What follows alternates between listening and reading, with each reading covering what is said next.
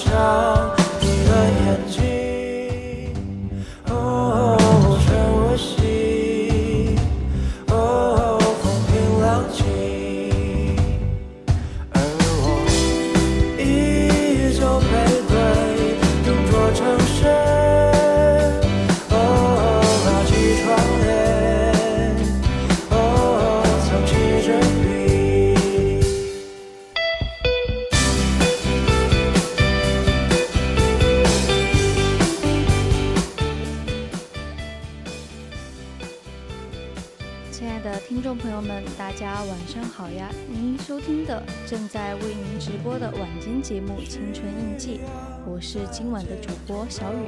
大家可以通过我们的荔枝直播平台与主播进行互动。听众朋友们，如果想要分享的话，也可以参与到我们的节目互动中来。微信搜索“青春调频”，微信 @VOC 广播电台，你也可以直接加入我们的 QQ 听友私群：二七五幺三幺二九八。给我们私信，想要点歌的朋友们呢，也可以在荔枝公屏上留言哦。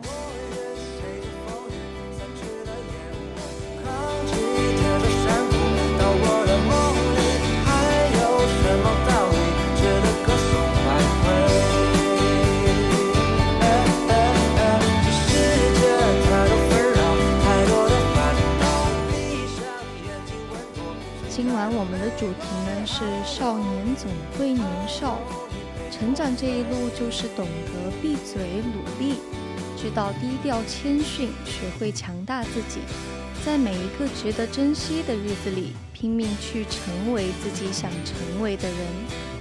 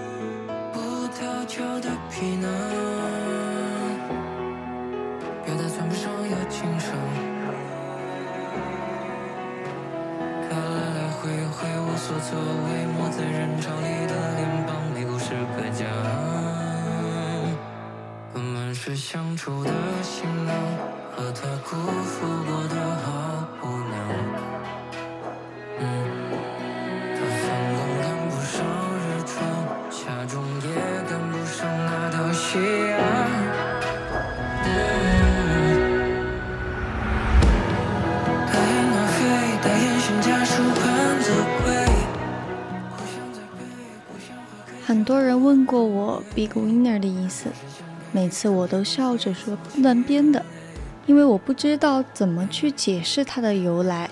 我心里它代表着自由，山上的风应该是自由的，俯瞰着一切来去自如。而我想成为这样的一个人，于是有了 “big winner”。对于自由的渴望，最初起源于家庭。我有很严格的父母。事无巨细地想要替我打点好一切，至今，在他们眼里，我每顿饭吃什么以及吃多少，像是每天一定要穿衣服出门那样重要。即使我从来都吃不胖，他们依旧在不懈地努力着。我是幸福的，被保护的，也被溺爱着。我在父母安排的道路上走着。虽然有些许不易，但终究还算顺利。我逐渐开始接受，这就是好的生活，应该的生活。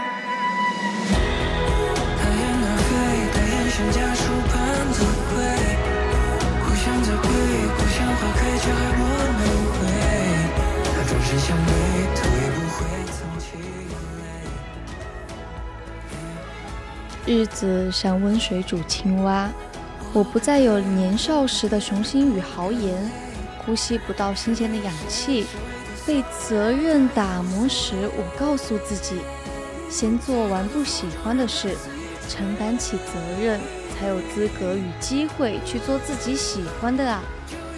而我做完了不喜欢的之后，也忘记了要从哪里开始自己喜欢的。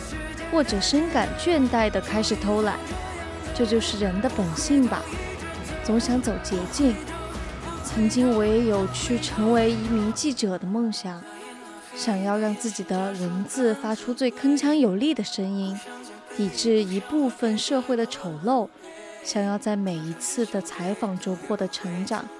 可是，正如柴静在《看见》中所言，成往那个时代已经过去，且不会再到来。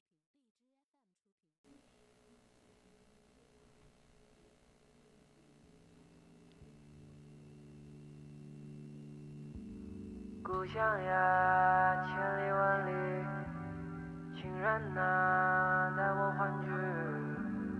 物是人非没错对，雨用风起没所谓。你曾经以我可悲，永世赞美。故乡呀，千里万里，亲人呐，带我欢聚。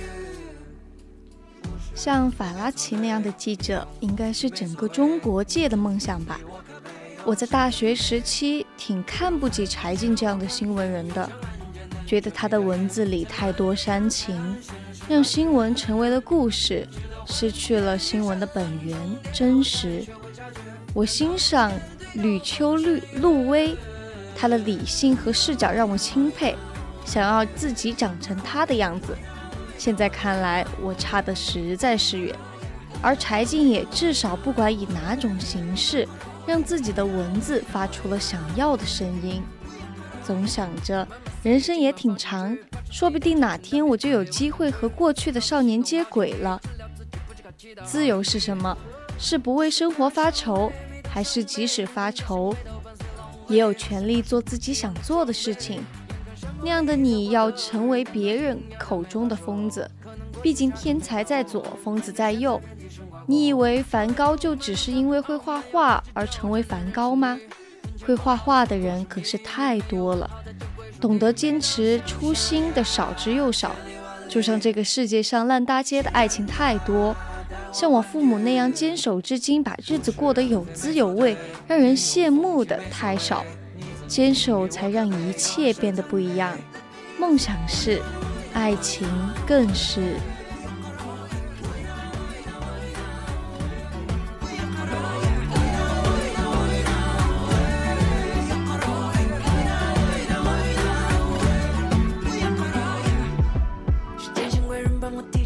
所有杂念助我搭建爱的堡垒。叫我彻底反弹，别太着急，敞开心扉，如同压抑时的拷贝。有时把你负面在包围，蒙蔽欲望，家人教诲。心怀好意，结果出分冒昧，自然完成他前进的倒退。太忙，敞开怀抱，自信为过去罪过海盗。总想想要跟光阴赛跑，不如先对抗当下，迎面海潮。恍如隔世的我，后知后觉，默默是生命必要构建，带我奋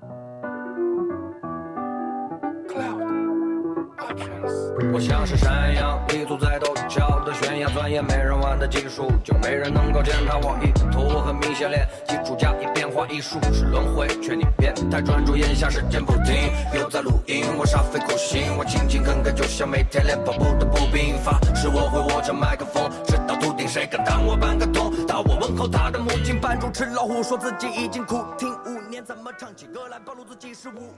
张爱玲算是大器早成的典范，这也引出了她的一句名言：“出名要趁早。”不知从何时开始，我们对于年少有为这件事变得非常的痴迷。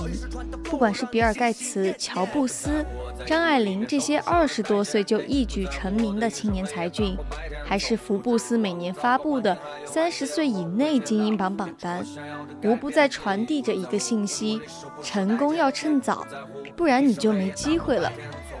菲兹杰拉德也曾说过，美国人的人生呢没有第二幕，但是真的是如此吗？年少有为这个逻辑本身就站不住，这个世界上哪有那么多年少有为？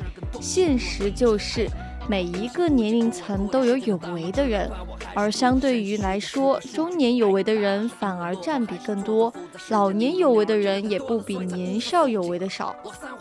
那么，对于年少有为的痴迷是怎样产生的呢？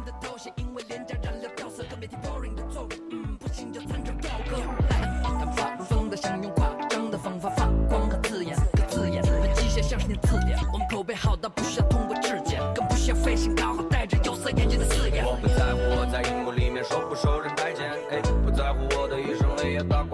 从不指望糟糕环境还有外界，我会勤劳，变出我想要的改变，也不在乎荧幕里受不受待见，也不在乎一生黑夜打过白天，从不指望糟糕环境还有外界，我会勤劳，变成我想要的改变。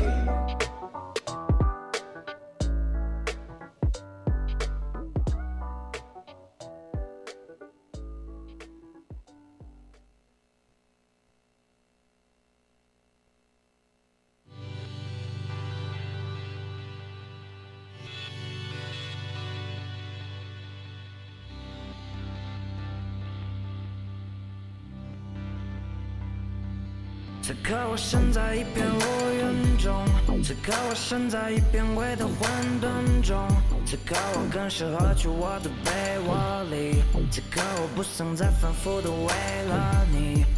此刻我身在一片乌云中，此刻我身在一片灰的混沌中，此刻我更适合去我的被窝里，此刻我不想再反复的为了你。我觉得我也可以特别美丽。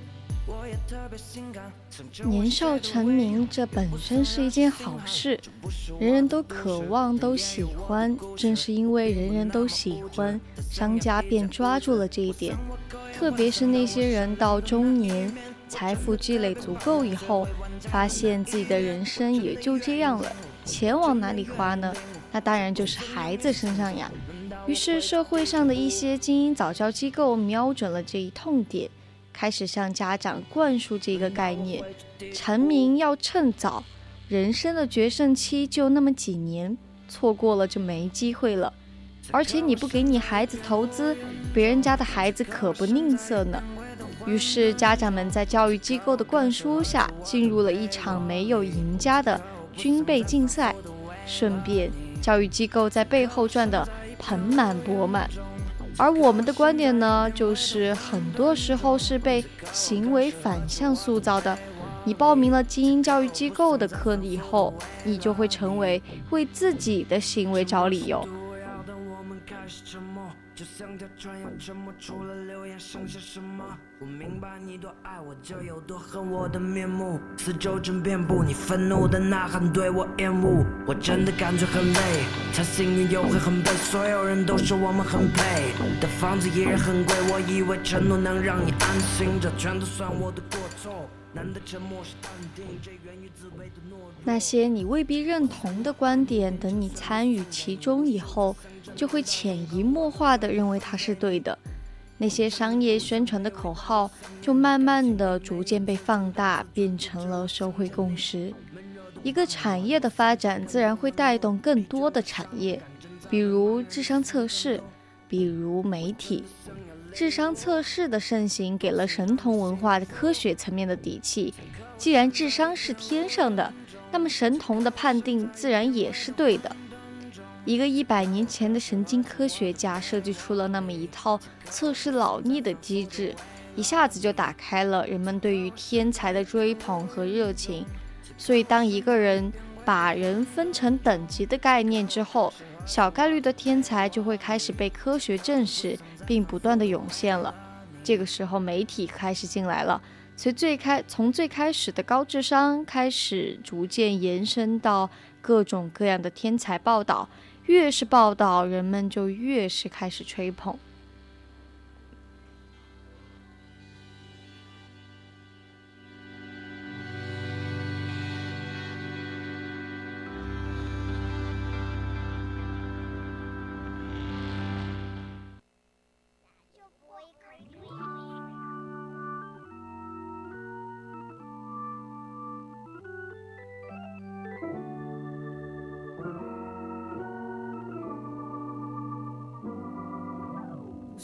变迁是这世界定的规矩，老天派我来保证它不会让你痛苦。就算错过了朝霞夕阳一样美丽，我还开着车陪你一起享受这段拥堵。悲欢离合确实没有一招就会上演，就算坐不起来，我也依然躺在你的旁边，拉紧我的手，他们系不上的纽扣，有你来帮助我，就像年轻时的酒。不要担心身体不再仗义，因为到时我也肯定已被舞台忘记，但你依然 swag，好像还站在舞台上面，一起散步，一起路过路易 V 的商店，当个 window shopper。蹒跚步履，笑着回忆年轻时的炫耀，唱着 window shopper。不知道 hip hop 会变成什么面貌，奔波的生活，等到以后才能变。的日子，我们每天都能见。回忆的碎片，弯不下腰才能捡。我写给你的信，等到老了才能念。不用谄媚年纪，害怕脸上涟漪。我的眼里没有玄机，找出你担心的原因。一年一个年轮，永远都不会变。要想岁月绕过你，你也要绕过岁月。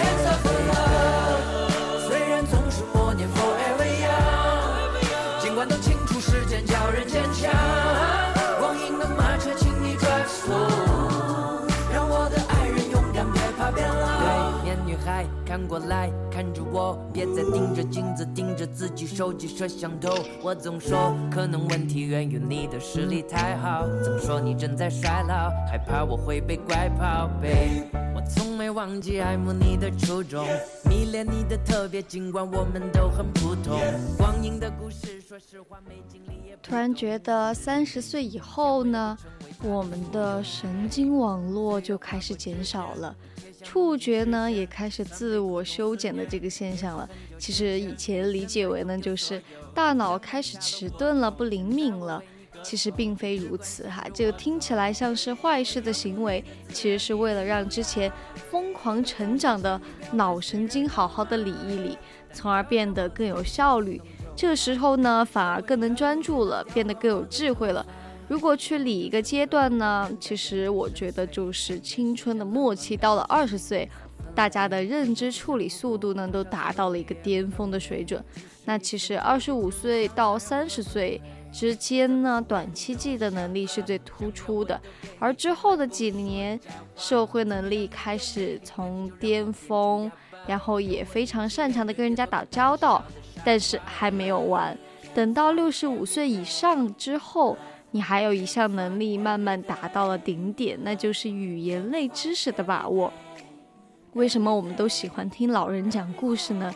其实除了他们脑子里的故事以外呢，其实还有一个原因就是他们的语言表达能力的确是达到了此生的巅峰啊。因为虽然不说生活经验和人生智慧经验吧，就是单纯从生理学上来说，每个年龄都有自己的天赋。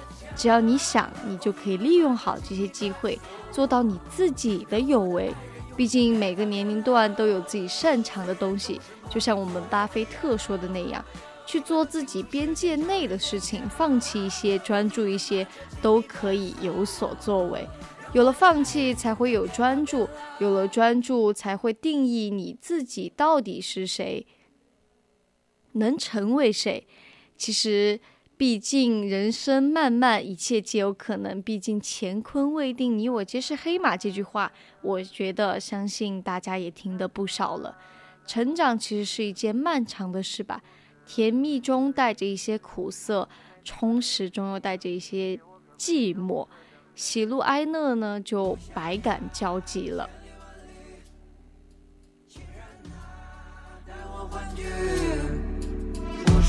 非没错对，运用风趣没所谓。你曾经以我可悲，永世赞美。坠入凡间，我看遍明枪暗箭，但却没眨眼。在蜿蜒海岸线，时发现，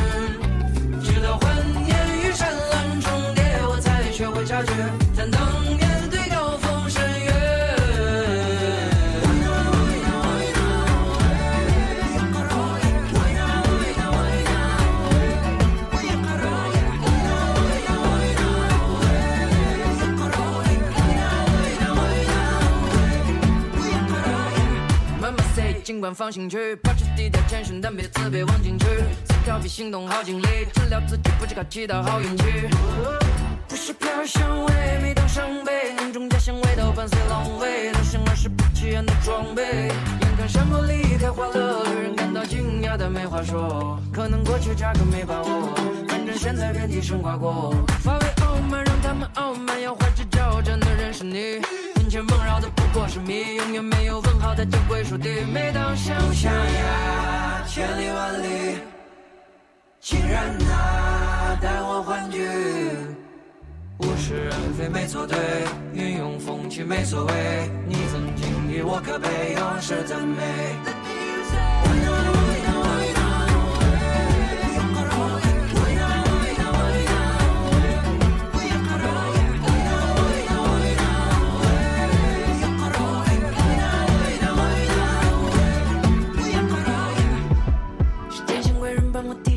杂念住我大江爱的堡垒，叫我彻底反弹，别太着急，敞开心扉，如同压抑时的高位。有时把你负面在包围，蒙蔽欲望家人教诲，心怀好意，结果只分冒昧，自然完成的前进的倒退。太忙，张开怀抱，自信为过去罪过海盗，总想想要跟光阴赛跑，不如先对抗当下，迎面海潮。恍如隔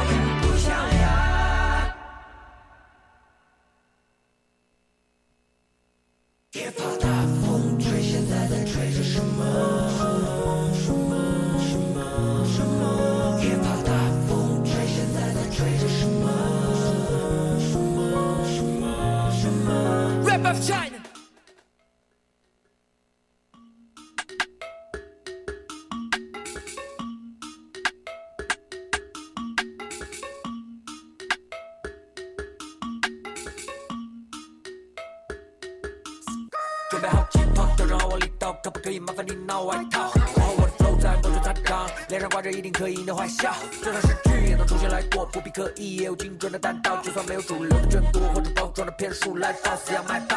那些水线图案和干扰我的毒蛇，迅速的向我靠近。努力炫耀真命的毒液，装成美丽的蝴蝶，像疯狂的对我老鹰。该怎么形容我的处境？骄傲的对自己说命中注定。有多少天使在我头顶，就有多少魔鬼住在它附近。就是这么带劲，肚子裤子就是九个问题正在待命，自己布置，我很顾忌，但我过得开心。太爱的来了，要不要把你看卖了？你的脸怎么惨白了？别怪我踩你下踩单车，手里够怕，是跟着怪癖都买单，我没事哥们卖艺术臭飒，就是这么卖力，倍儿大，快点把你的快递，就是比你爱这个世界坏，速度比你坏，谁开口戏里戏外，别猜错了衰落的都是自己。再给大家分享一个小故事吧。前几天的呢，前几天的时候呢，去朋友家串门，他刚上高一的儿子正在准备一篇论文。我们上高中的时候哪有这种形式的作业啊？突然就想起来了，突然就想起了我的工作性质，朋友就去把他儿子叫了过来，请我帮忙看看他准备的如何了。题论文的题目呢，其实我一看到就让我吃了一惊。当前全球性的问题是什么？于是我先问他：“你觉得当前全球性的问题是什么呢？”他胸有成竹地告诉我是群盲。当他说出这两个字的时候，我就知道，我觉得这个十五岁的男孩看问题的角度、深度以及获取信息的能力，已经与任何成年人无异了。所以我就继续问他：“那你为了这个论点都做了哪些学习呢？”他给我看了他的自己剪辑的一段视频，是最近全两年吧全球的各种公共事件以及相关报道，然后用来佐证论点的。然后又给我看了他的书单，《动物庄园》《狂热分子》，他们以为他们是自由的，全是经典读物作为理论依据。这些书你都看完了吗？看完了，都做了笔记。听他这样说，我转头对朋友说：“你儿子已经不用我辅导了，我所知道的他都知道了，说不定比我知道的更多。而这些竟然是真的。”这个男孩最后还推荐我去玩了一个网页游戏，叫做《我们成为了我们所看到的》。一回到家，其实我就立刻搜索了，玩了起来。流程很短，大概三五分钟的样子。但是在这个生动而又直观的游戏过程当中呢，我觉得是更能看到了，就是他要证明的观点也确信了，他是真正学懂了这个课题，且是以最与时俱进、最深入浅出的方式了。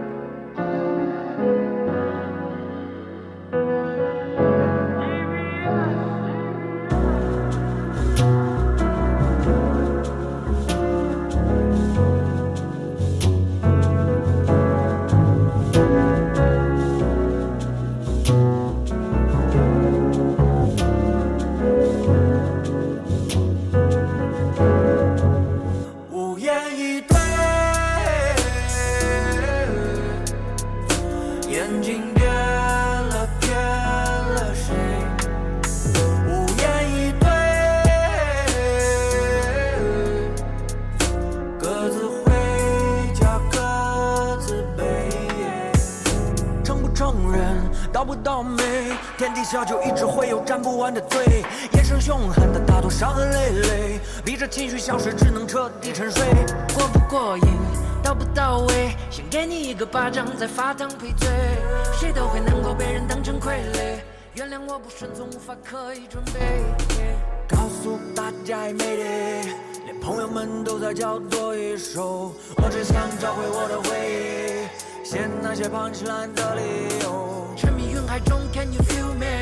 像不能继续升空的热气球，越变发生越像眼睛最裂，因为不做负能量的火炬手。麻痹苦累，我的身边总是充满堆的破规矩，想要吐气扬眉，到了嘴边多少次又变回我的非礼，不想面对，I just fade away，把整个脑袋埋进水，不跟倒影比对，I just fade away，超车和没追，哪个最我承认，我？心里有份幸存者的负罪感，越到晚上越是辗转反侧，难以入睡感。伤的思绪万千，左右幻变，脑里复回慢，常有多变在我身体内驱散着舒适感。何时才能找回那些我为错的事卖的命？如何证明开的药不是根据瞎猜的病？我该如何面对我的兄弟？内心里 mad at me，想要找到照妖镜，好让所有人看得清我在照。你在照，我们都一样。想要行动代替语言，所以都一样。物质在物化所有语言，所以都一样。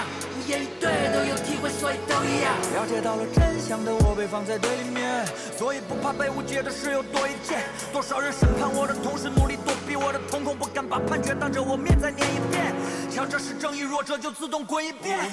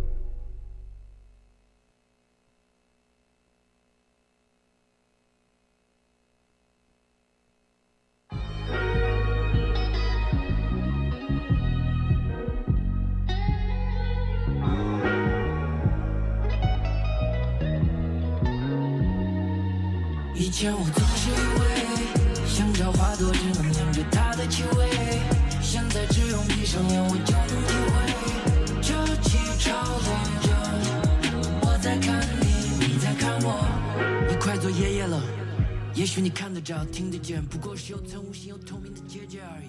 现在我每次其实我在知道这个事情的时候吧，我开始思考这个课题，并为此系统的阅读。大约其实是在我三十岁之后，我上学的时候，老师其实只是不断告诉我们，人民是团结的，列强是要防范的，世界和平是来之不易的。而成年之后呢，其实目睹了无数的冲突、闹剧与分裂，我其实才真正的想要了解到更多。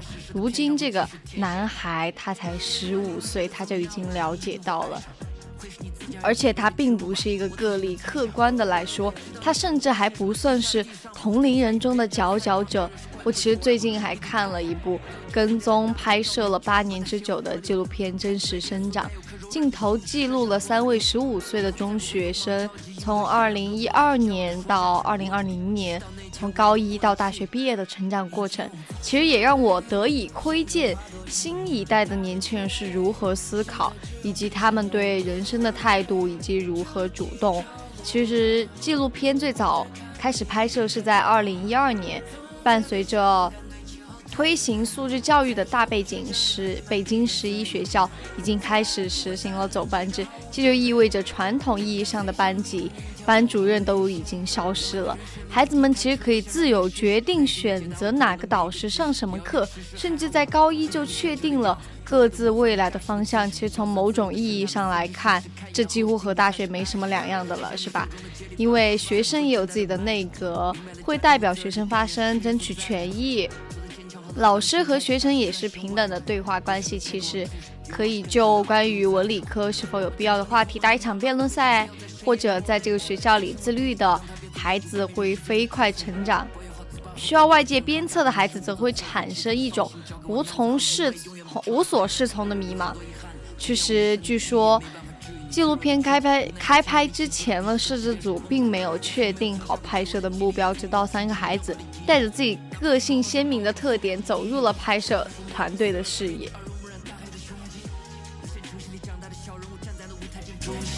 尽管思内像没有出口的环岛，不断促使我触景生情，又看见蝴蝶的身影，躲在了阳台正摇摇的风里。风在背上感动之后蜕变，才叫我去整理满地的碎片，再不会准备，勇敢飞向命运，跳过危险。以前我总是以为，享受花朵正沿着它的气味，现在只用闭上眼我就能体会，潮起潮落着，我在看你。以前我总是以为，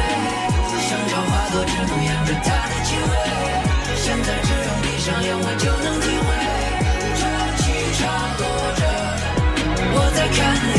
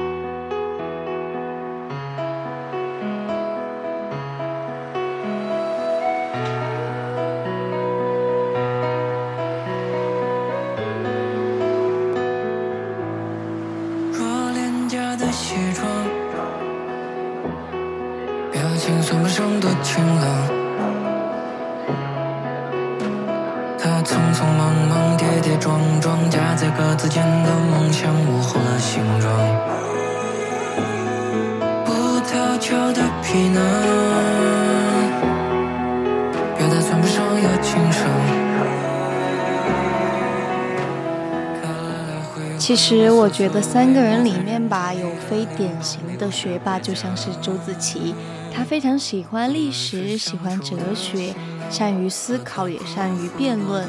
他无疑是非常聪明的，敢于质疑老师口中军训是游戏规则，然后认为学生手册中关于校园恋爱的惩处自由载量过大。他读过洛克，读汉娜·阿伦特，烦恼于成长是一件逐渐庸俗化的过程，但是又倾心于北宋大儒张载的那一句“为天地立心，为生民立命，为往圣继绝学，为万世为万世开太平”，当真是少年锐利，意气风发。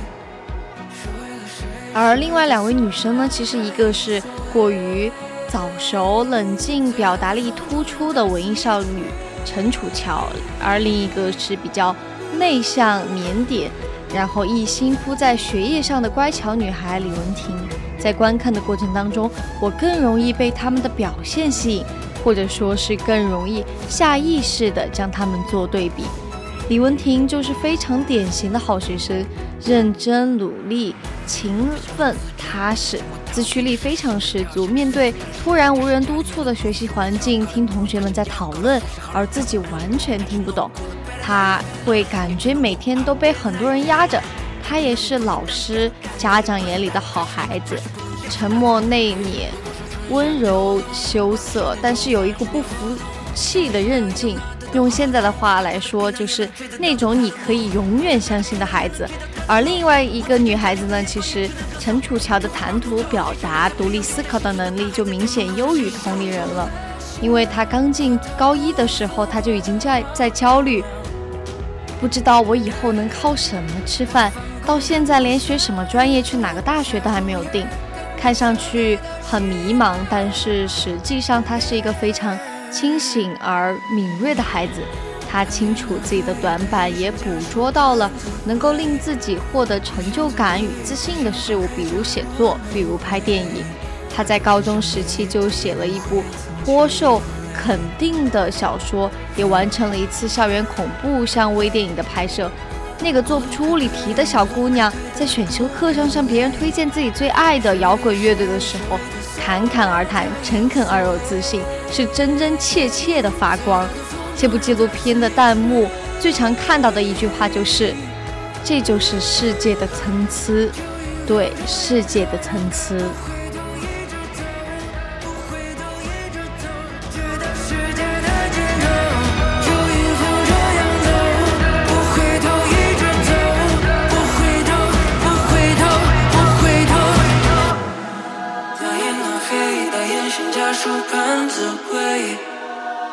想再背，不想花开，却还不能回。他转身向背，头也不回，藏起眼泪。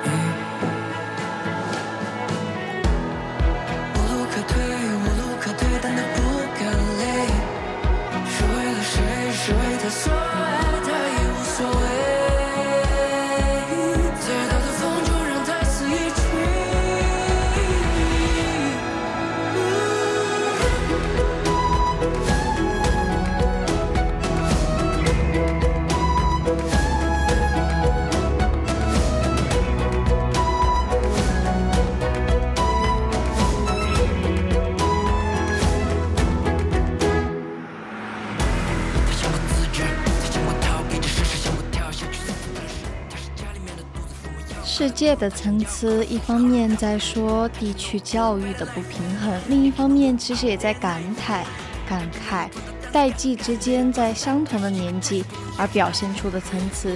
十五岁的时候，八零后们在自习上偷偷传阅三毛、易书与金庸，男生们四处求购乔丹的画报贴在床头，女生们围在一起用一副耳机分享随身听里的张信哲或者任贤齐。谈恋爱是青春世界不能说的秘密，在公共意识里，则是学业退步的罪魁祸首。老师永远是正确的，不容置疑的。家长的所有为你好，都必须照单全收。即使有个别早会的孩子隐隐觉得哪里不对，但也只能埋在锁带锁的日记本里，并且以那时单薄的眼界，大概率也无法真正思考出问题的解症结，更别说引经据典的拍案辩论了。对未来的最远思考是去文科班还是理科班，再远一点，能借助高考去往哪个陌生又向往的城市，开启一个人自由自在的生活。大学里环境好坏、专业优劣，基本上毫无了解，因为没有概念，所以也不会萌生出我能做什么、靠什么谋生的焦虑。我们了解这个世界的方式，依赖于电视里的新闻、影视剧里的戏说，以及小书店里售卖的种类有限的报刊书籍。信息来源简单，所以接收、消化的过程也简单。就如那个时候热播的电视剧，好人坏人一眼就看得出，人性二元对立，脸谱分明。反观十五岁的他们，周子琪的案头书是极权主义的起源。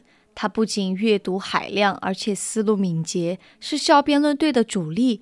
军训第一天的动员大会上，老师讲规则意识时举例说：“一滴汗留在你的脸上是不能擦的。”散会后，周子琪穿过人群去和老师辩论。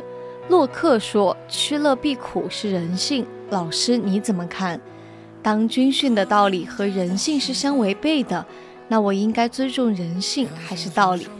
他作为学生内阁的成员，主笔写了封万言书交给校长，专门讨论军训的意义，并最终得到了初中军训取消、高中军训砍去两天的结果。独立冷静、热爱向内思考的陈楚乔，一开始选择的是文理科，觉得量子力学、宇宙爆炸特别酷。然而，他发现别人半个小时已经完成了物理作业，而自己却还在抠那几道题时，果断决定换个赛道。他选择了出国班，他用写小说、拍电影的方式去寻找表达的出口，并很快确定了自己的优势与热爱。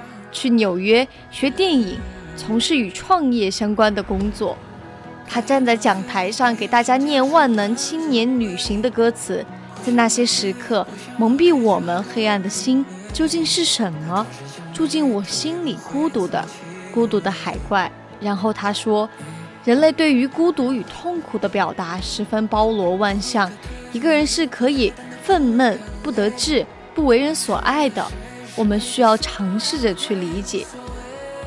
可能比起生长于北京的周子琪、陈楚乔来说。”从山西小县城考入北京高中的李文婷，初来乍到的不适应和那些年遥远的我们还有些相似，有很多会引起共情。比如说，他说以前成绩退步，被老师训一顿就会努力学，然后成绩就又升上去了。但在这所自由的学校里，没有人督促他，他不知该怎么办。他对学习以外的事情刻意忽略。去反对学校、反对老师的行为，本能抗拒，羞于提起恋爱的话题，从不敢骄傲。对表达自己的这件事情也表现得非常谨慎。但是他有眼界开阔的老师，他有热闹活泛的同学，他有信息喷涌的网络，他有太多可以解惑的途径。而他本人也终于吸收了外界提供的条件，并转化为前行的动力。当他适应了环境。他也尝试着离开了安全地带，他选修了一门课，去选择当年最流行的韩舞女，韩国女团舞。那段穿插着上课与汇报演出的剪辑很棒，从手脚不协调到大方自信，这是属于他的真实生长。参与这项漫长拍摄的工作人员，很多都在访谈中表达了对这些孩子的羡慕。羡慕他们有懂得应试也不忘启迪的老师，会敏锐地发现长期是应试的作文让许多孩子失去了真实表达的能力，也会真诚地告诉他们，如果并不认同题目的观点，按照应试要求写完拿到分数，还可以为自己再写一篇。无论如何，表达的能力和意愿不能被消磨。羡慕他们有宽松的环境去折腾。愿意思考的被鼓励，想要改变的被支持，有劝诫的规训和也有引导和探讨。在动荡的青春期，他们得到了我们那个年代不敢奢望的安抚与关怀。故乡在背，故乡花开着还不能回，从城市向北，头也不回，从起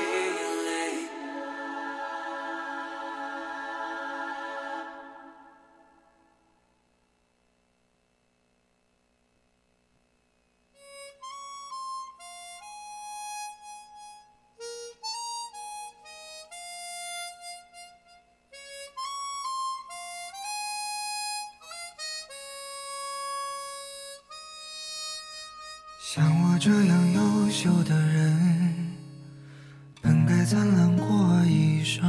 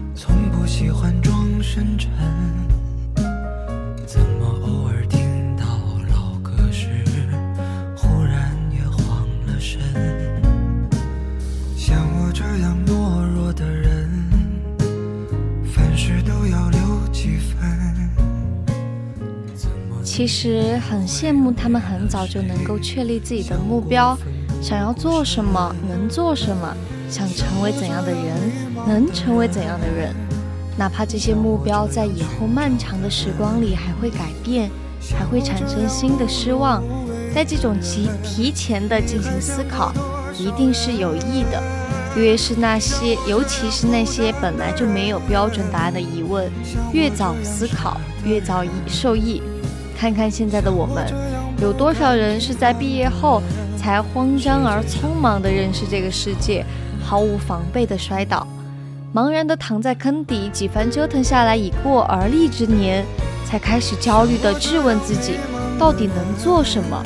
诚然，时代的进步会提醒我们成长起点的差距，然而我们也必须承认。每个时代的特性会塑造每个时代人群的不同人生品格，有好的一面，必然也有不好的一面。像我这样不甘平凡的人，世界上有多少人？像我这样莫名其妙的人，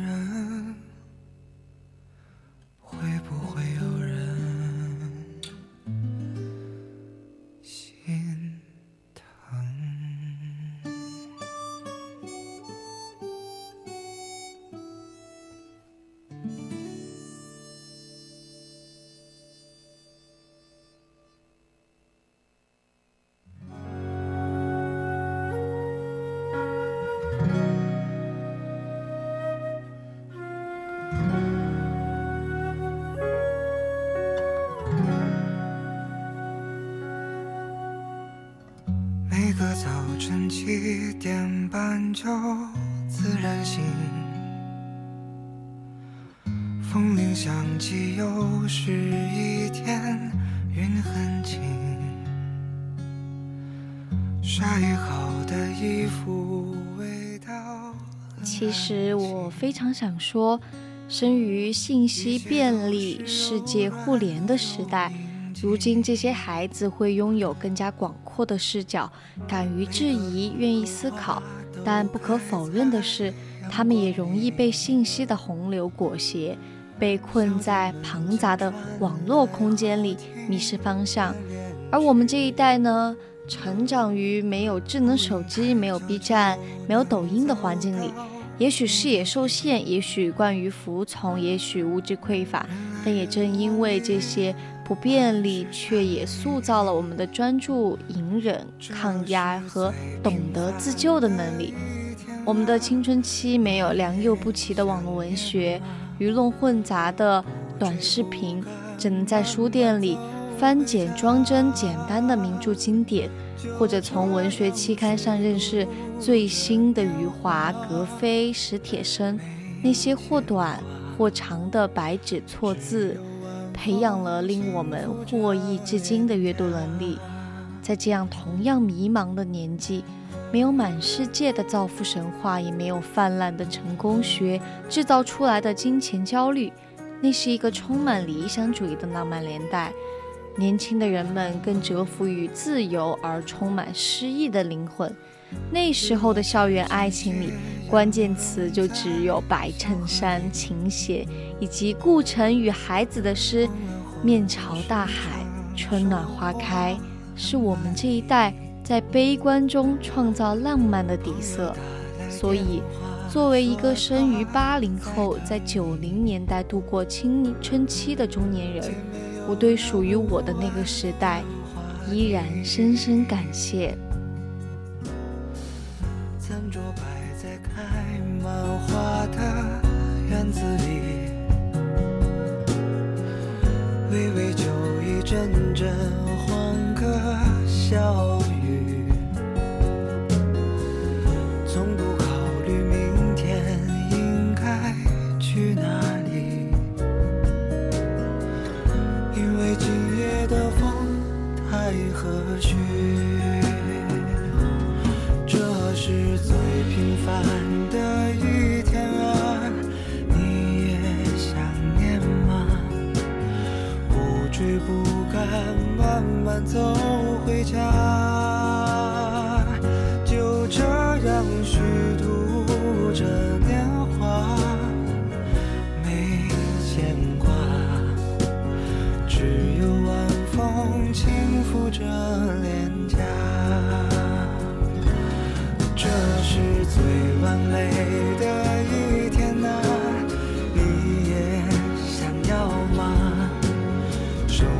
可以不那么复杂，就这样虚度着年华，没牵挂。非常感谢他塑造了我成年后简单纯粹的信念，感谢他给予我坚韧的意志力，让我在步入中年的过程中，能够在纷乱的世界里稳住身形。找到他。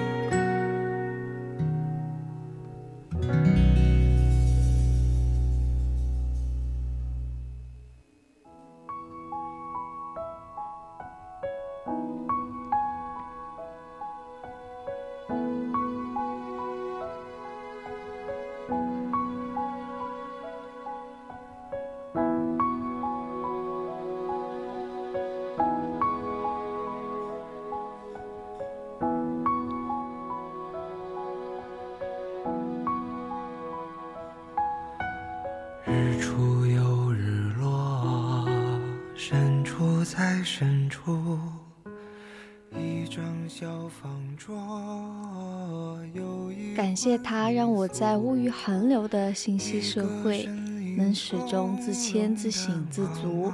感谢他让我在暗夜笼头、寒意彻骨的时候，不呼喊、不迁怒，只默默隐忍寻找出路。即使崩溃了，也会以最快的速度完成修复。时代的局限无法左右，但个人的遗憾可以修正，并且这种修正永远不晚。我们既要明白某些努力的意义，也要洞悉某些努力的无意义。但无论如何，努力生活总是超越一切意义。如果你觉得父母对你的期望是不切实际的，如果你曾经恨透了父母对你的威胁式教育，如果你从未得到过父母心疼的拥抱，那么至少现在可以不用再把这些阴影带给你的孩子。也许我们能做的是尽可能的留住年少时的勇敢，保持真实，不骄视自己的生活，保持思考，不盲从于网络的声音，保持热情，不停止更新自己，不熄灭对这个世界的好奇。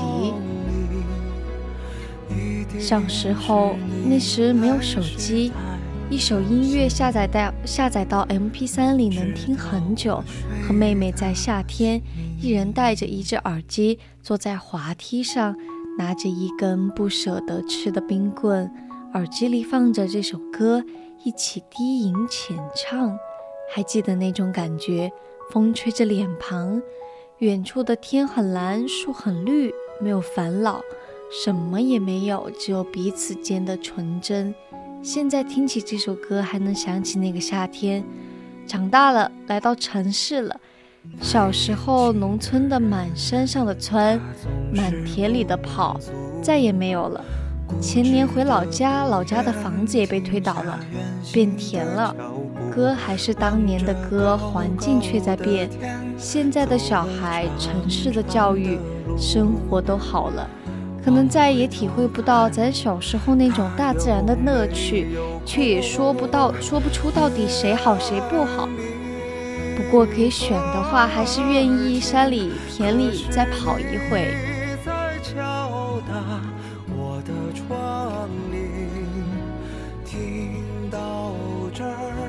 小时候，邻居家的小男孩每天都找我玩。有天我生气了，我说：“要是他吃了这个，我就我就他吃了这个花，我就和他玩。”结果他真吃了，当时就去医院了。后来被我爸妈训了一顿，然后被拎去医院看他。我特别不好意思，他却第一句说：“是真的，你没骗人，你真的肯和我玩了，太好了，和个小傻子一样。”我已经十多年没见过他了。转学前的最后一个课间，一向逗逼的、只会唱最炫民族风的同桌突然说：“我唱那些花儿给你听吧，以后你可掏多少钱都听不到了。”他唱的并不好听，但却让我深深的记住了他那些有些跑调的嗓音。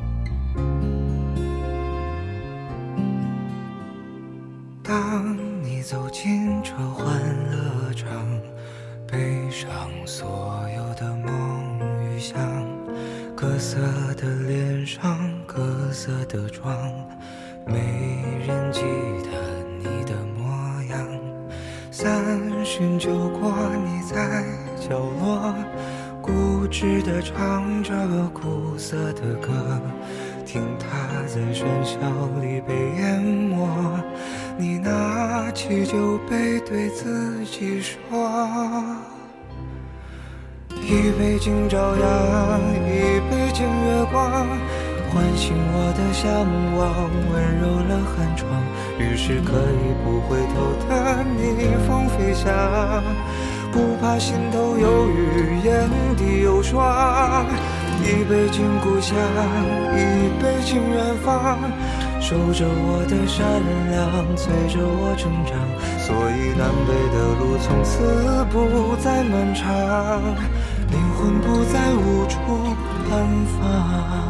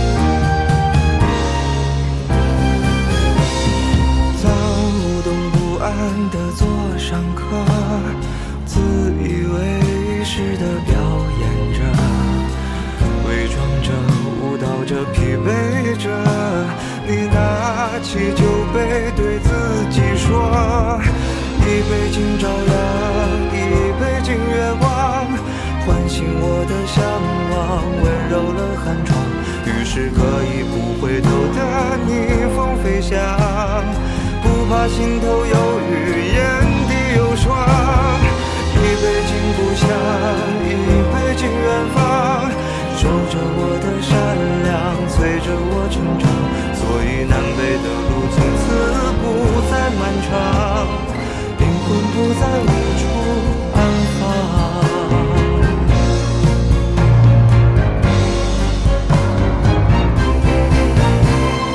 一杯敬明天一杯敬过往支撑我的身体厚重了肩膀。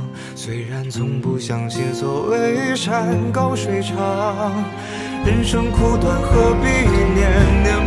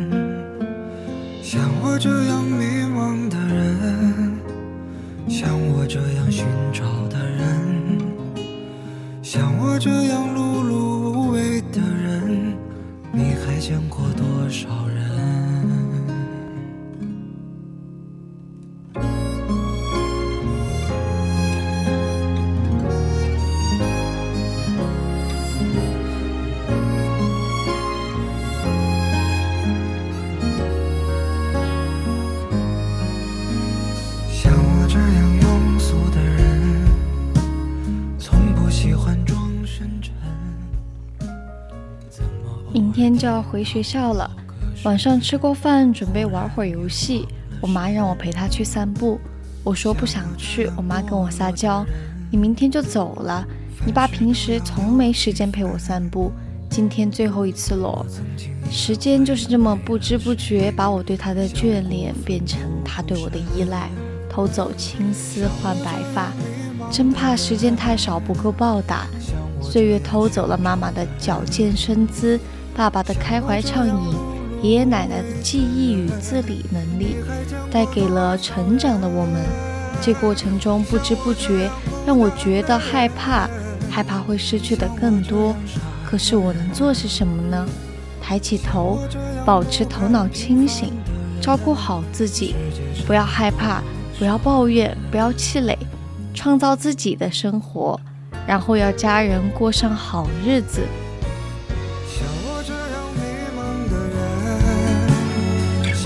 这样寻找的人，像我这样碌碌无为的人，你还见过多少人？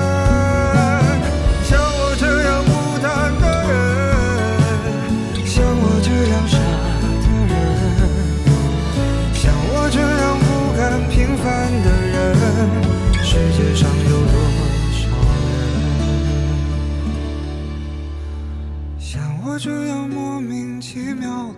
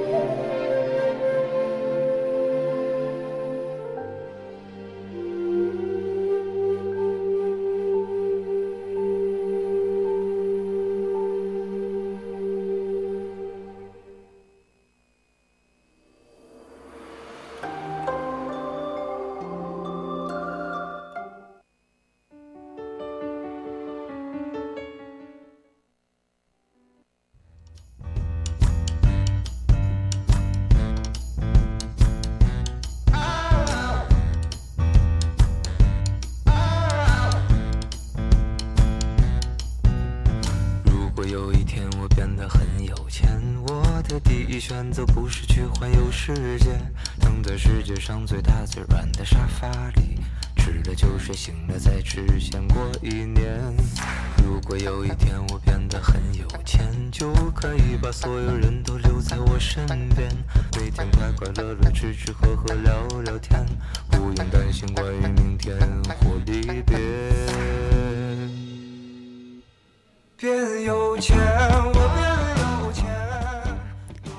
大概每个人都会有这样一段历程，无论别人怎么夸奖自己，仍然对自己不满意，觉得自己不够漂亮、不够帅、不够自信、不够大方、不够善言谈、不善交际等等，无法从内心深处真正的认可自己。是的，我也有这样的一段时光，我觉得自己太内向，不善谈交际，不善交际，不言谈。看着身边的朋友谈笑风生，游刃有余地穿梭在形形色色的人群里，我会投出羡慕的眼光。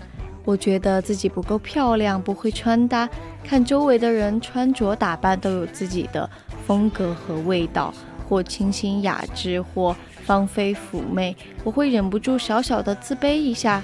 我觉得自己在工作中没有什么擅长的本事，看着同事们一个个长袖善舞、交际应酬，再回味一下自己平平无奇，更羡慕了。类似的事情有很多，有阵子会自卑的不想出门，每天都是自己与自己在战斗。后来我学会了和自己和解，这世间哪有十全十美，每个人的存在都是独一无二的。接受自己的缺点，包容自己的不完美，去发现自己的优点，并放将之放大观看，学会欣赏自己。比如，我不善言谈，可我善于倾听；我不够漂亮，可是我从容淡定；我工作中不善交际，可是我自律独立。你看，这就是我的长处。每个人都有闪光点，我们需要做的只是转移一下注意关注点就好了。接受一个自己的缺点与平庸，让自己别太在意别人。一个耳朵听世界，留一个耳朵来听听自己。不要纠结想不通的问题。多鼓励自己，告诉自己平凡也挺好，对自己更好一点，喜欢的人更多一点，多鼓励自己一点，告诉自己平凡一点，喜欢的事情多做做，畏畏缩缩只会错过更多。生活不简单，我们选择简单过，告诉自己我很好。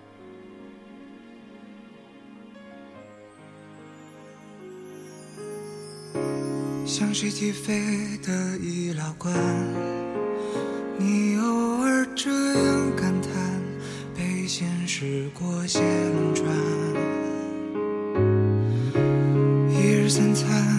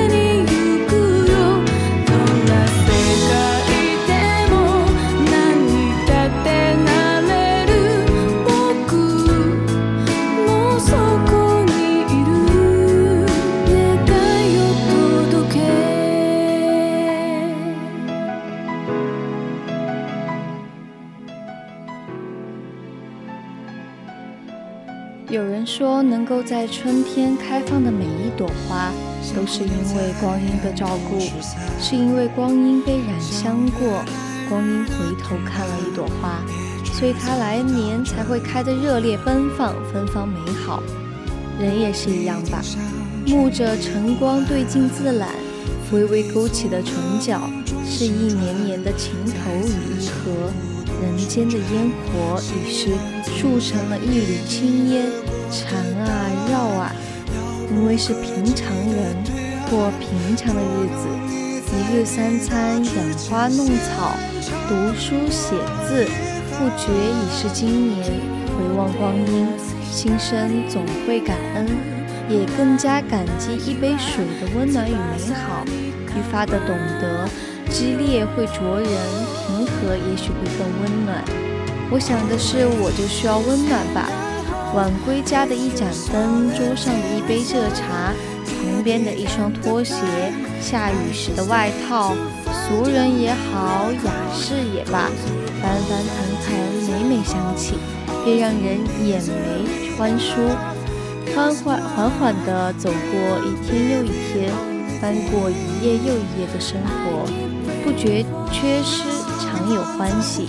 其实也曾有过失落，有过忧伤，却始终未曾怨天尤人，自立自勉，给予自己勇气。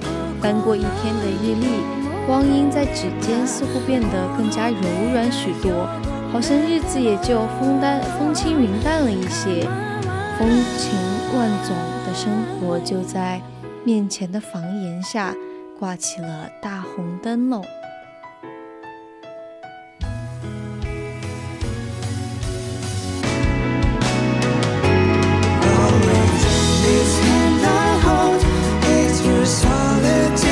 so to the end of time I shall stay.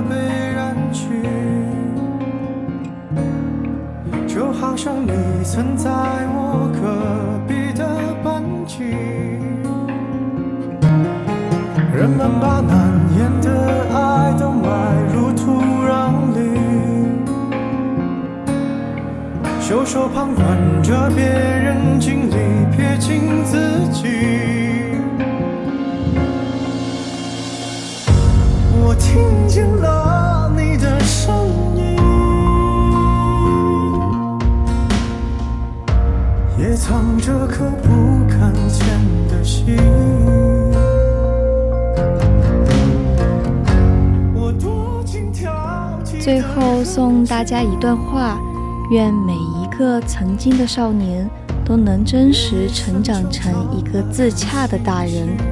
明天见，也是简单幸福的诠释，是一个人的翘首企盼，另一个人如约而至的甜蜜。有一句话说，如果一天只能见你两次，我希望是整个白天、整个夜晚；如果一生只能见你三次，我希望是昨天、今天和明天。现在已经是北京时间的二十三点三十分了。以上就是今天晚上的节目内容。今天的青春印记就要和大家说再见了。我是小雨，感谢你的收听，大家晚安，我们下期再见。